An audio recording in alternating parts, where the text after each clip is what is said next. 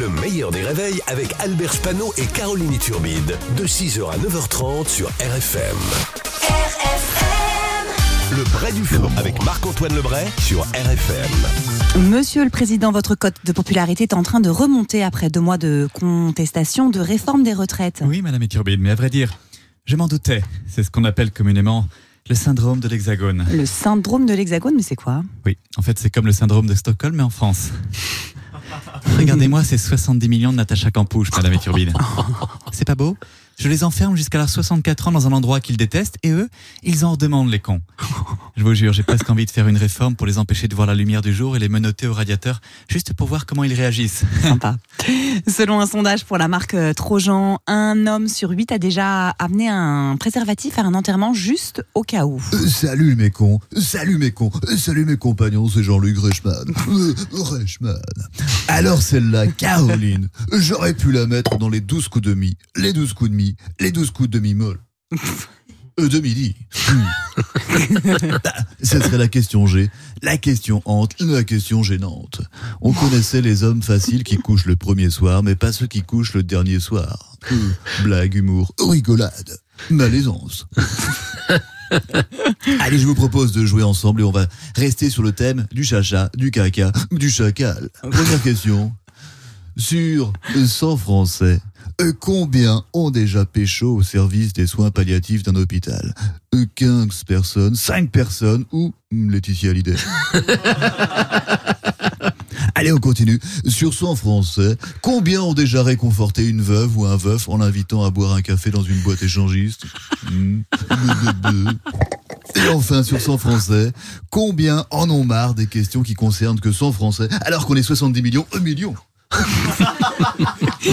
Pape François, on a appris que pour éviter l'occlusion intestinale, vous allez subir une chirurgie abdominale et une, abdominale pardon, et une pose de prothèse. Oui, signora Iturbido, et me faire une petite lipo et poser un trato insensé. C'est l'été. Je vais être bonita à la playa. Sans silicone, priez pour moi. Non, il rigole, mais je suis obligé de faire ça, sinon je risque l'occlusion intestinale. Ah bah, si les voies du Seigneur sont impénétrables, mes voies à moi, elles sont complètement bouchées. En même temps, à force de bouffer que des hosties, il faut pas s'étonner. Sans microlax, priez pour moi.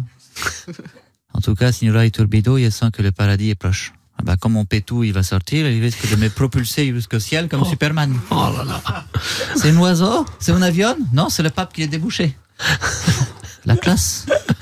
Lazare a subi un boycott euh, du public et des médias après son doigt d'honneur à l'Eurovision. Franck Ferrand, est-ce que vous en savez un petit peu plus sur ce geste? Oui, oui, Caroline. Ah. Depuis euh, la nuit des temps, l'humain exprime par ce geste du majeur tendu son mécontentement, sauf pour la catégorie socio-professionnelle des proctolats. Bien sûr. Le doigt d'honneur vient du latin digitus impudicus, une formule magique que l'on peut retrouver dans Harry Potter et la rondelle de feu.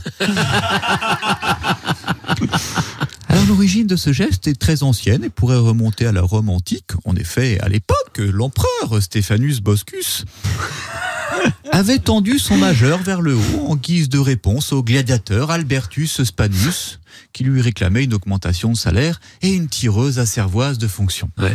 C'est célèbre d'ailleurs. Durant les années qui suivront, le doigt d'honneur connaîtra un succès majeur. Un peu d'humour ne fait jamais. Majeur. Ce majeur euh, traversera, euh, oh j'ai chaud, traversera les époques euh, du Moyen Âge à la Renaissance en passant par la Révolution française et la dernière tournée du groupe NTM. De nos jours, il est utilisé comme un signe de ralliement par tous les automobilistes parisiens pour acclamer leur mère bien-aimée. Deux tigresses victimes de la guerre en Ukraine ont été accueillies par un refuge français. Ah Ah ben voilà. Eh, Les Syriens, les Soudanais Vous l'avez votre tips là pour pas qu'on vous laisse vous noyer en mer?